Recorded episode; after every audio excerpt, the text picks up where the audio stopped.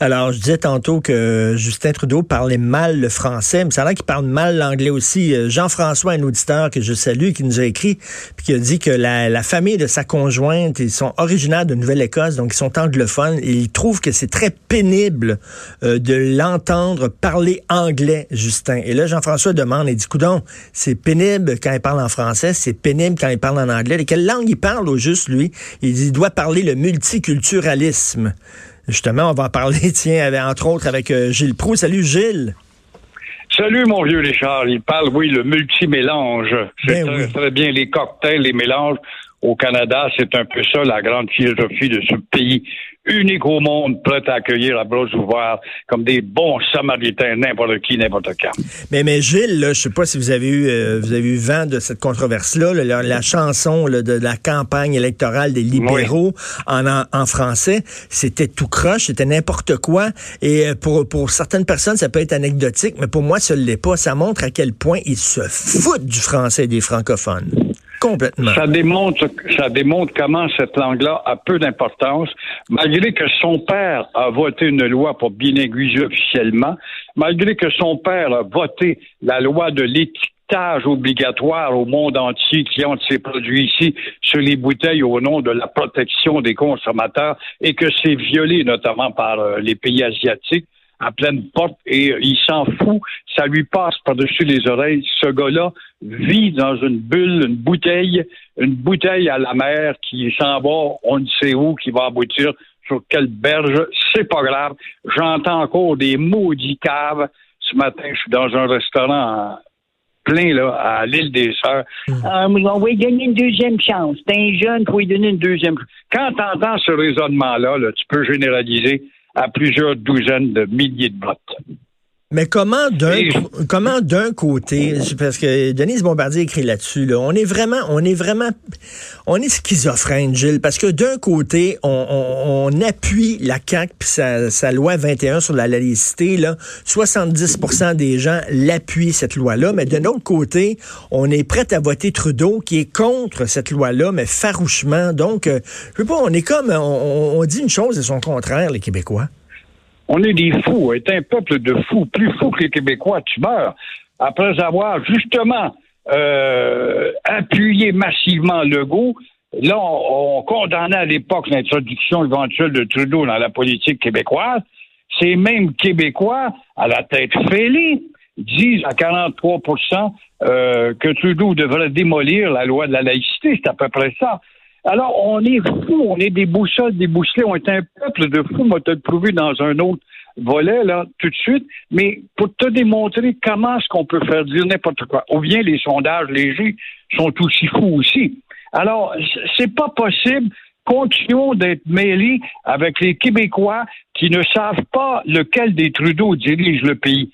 La seule consolation dans ce sondage léger ce matin, mon cher Richard, c'est de voir qu'il y a des Canadiennes quand même avec un fort pourcentage qui ne voient pas l'utilité de contester euh, chez Trudeau. Perte d'énergie, d'argent pour rien pantoute. Et on peut comprendre chez certains Canadiennes qu'au moins le Québec a l'esprit clair pour mettre les choses au clair. Qui lisent donc, il y a son ami, je suis en train de lire la vie de Sarkozy actuellement, euh, la passion que ça s'appelle. C'est très intéressant. n'a pas été le plus grand sympathique pour le Québec, de voir comment lui a élucidé justement la, en déterminant une politique à l'égard de la chienlit d'un quartier à l'époque où il était ministre des Affaires intérieures, et par la suite définir le rôle des communautés musulmanes dans la France. Mais c'est des gens qui ont de la culture, qui sont capables de dire on a une histoire, voulez-vous la respecter? Ce qui n'est pas notre cas. On est un peuple de boussoles débousselées. En but un autre exemple, mon cher Richard. Oui. Euh, incroyable. Est-ce que le Québec a évolué? Moi, je dis absolument pas. Du moins, euh, de mémoire, il n'a pas évolué. En 1984, hein, la presse en parle ce matin, 100 000 personnes se massaient le long de la rivière des Prairies pour la nettoyer de ces déchets qu'on connaît, des carcasses d'auto, puis de moto, puis des pneus. Puis sur la même maudite affaire, ça avait été l'opération Honnête, qu'on avait salué oh, des jeunes qui avaient des... Honnête, ben ah. oui. On recule en 84, c'est pas des farces, là. Ben, a-t-on évolué 35 ans plus tard? on nettoie encore des bordures de cours d'eau pour retrouver les mêmes déchets. Il y en a qui m'ont dit bien vrai, mais en 35 ans, faut-il rappeler, c'est là que tu vois que les médias n'ont aucune portée. Il y a eu combien d'écoles d'écologistes, d'environnementalistes, de grands savants qui sont allés à la télé, puis les magazines, puis les journaux, puis de toutes sortes qui sont allés nous dire faut évoluer face à la terre maltraitée. Et dire qu'on fait croire que depuis les Lumières, les Lumières c'est 1960, de la Révolution tranquille, nous sommes plus le même peuple d'imbéciles. C'est vrai. Nous sommes beaucoup plus individualistes, plus imbéciles et plus grossiers que nous l'étions. Nous avons les uns à la porte, comme les uns qui étaient à la porte de Rome, mais on les a justement à la porte dans notre ère moderne.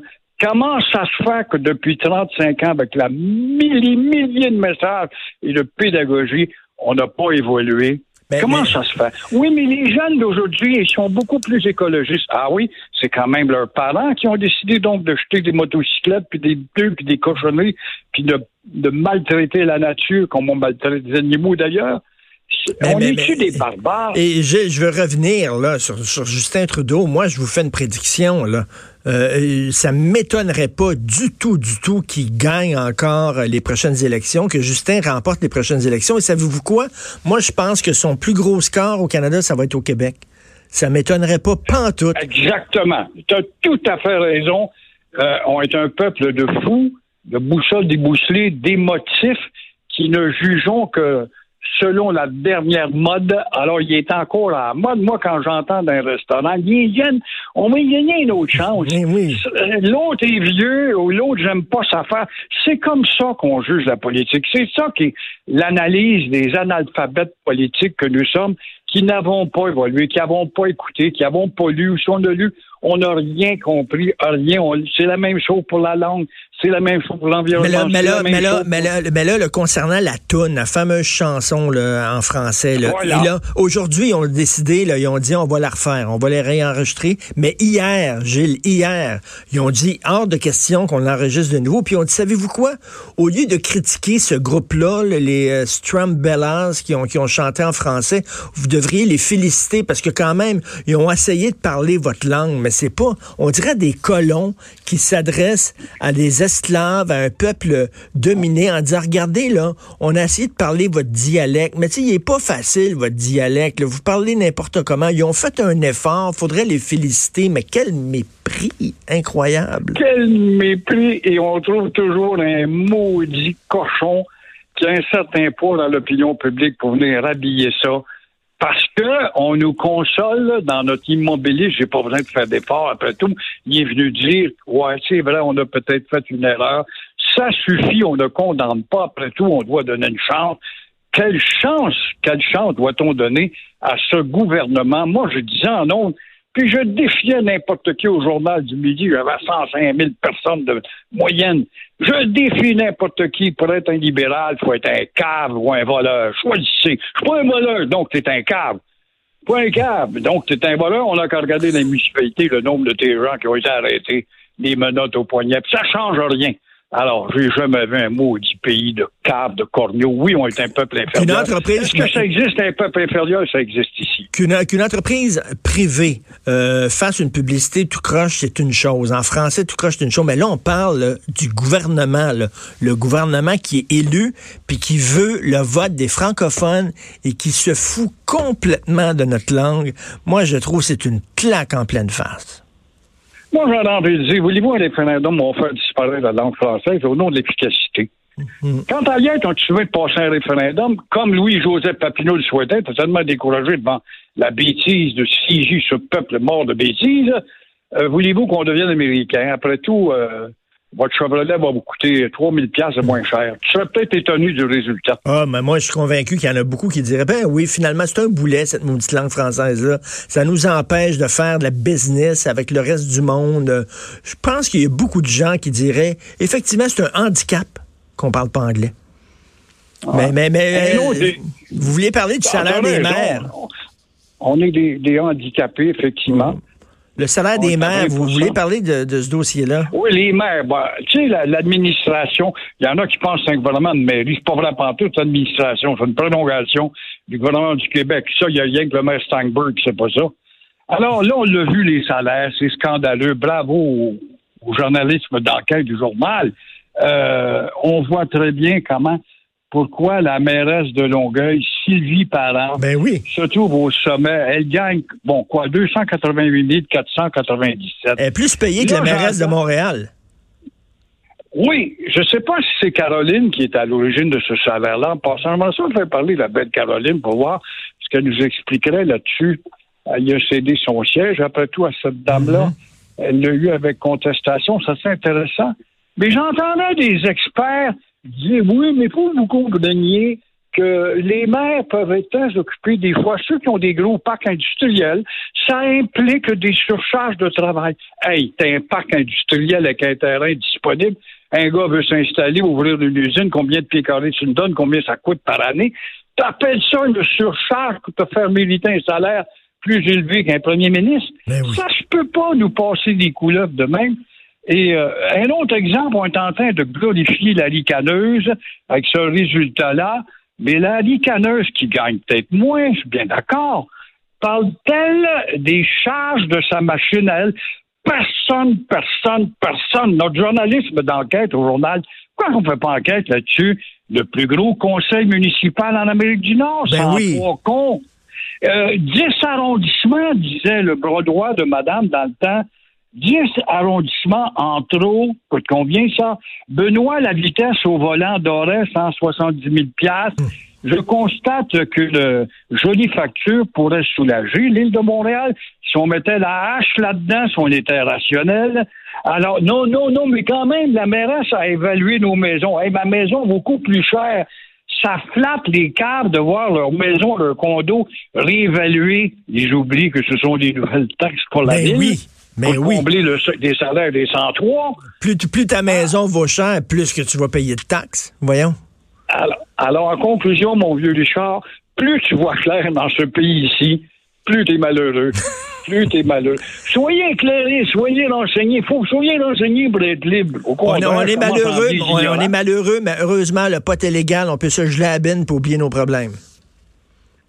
Ça aussi, on n'en parle pas les conséquences du pot, qui était une politique abject de la part de Justin en début de mandat. De mandat. On n'en parle pas, tu as remarqué? Ça ne ben- vient pas sur le tapis. Conséquent, la police qui est plus occupée que jamais avec des yeux vitrés au volant, on n'en parle pas. Moi, je te mens pas, Richard, jeudi dernier, j'étais euh, dans l'est de la ville. Je descends sur une bretelle pour prendre le pont Hippolyte.